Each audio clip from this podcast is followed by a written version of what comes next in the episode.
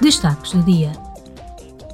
Os eurodeputados e os Estados-membros acordaram um aumento de 15% do objetivo da UE relativo aos sumidores de carbono no setor do uso do solo e das florestas, que representa a quantidade de gases com efeito de estufa removidos da atmosfera e armazenados nas florestas e nos solos da UE.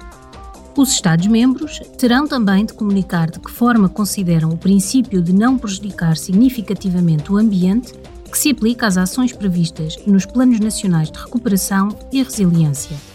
Em caso de incumprimento deste princípio, será aplicada uma sanção. Hoje, a Comissão do Comércio Internacional debaterá um projeto de lei relativo ao dever de diligência das empresas em matéria de sustentabilidade.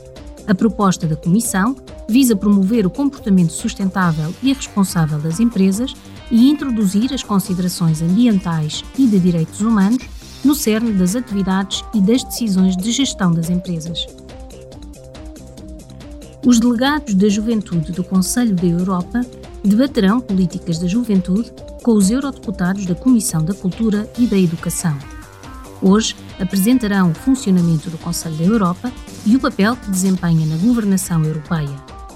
O debate abrangerá várias perspectivas dos jovens sobre as questões mais urgentes que o nosso continente enfrenta atualmente.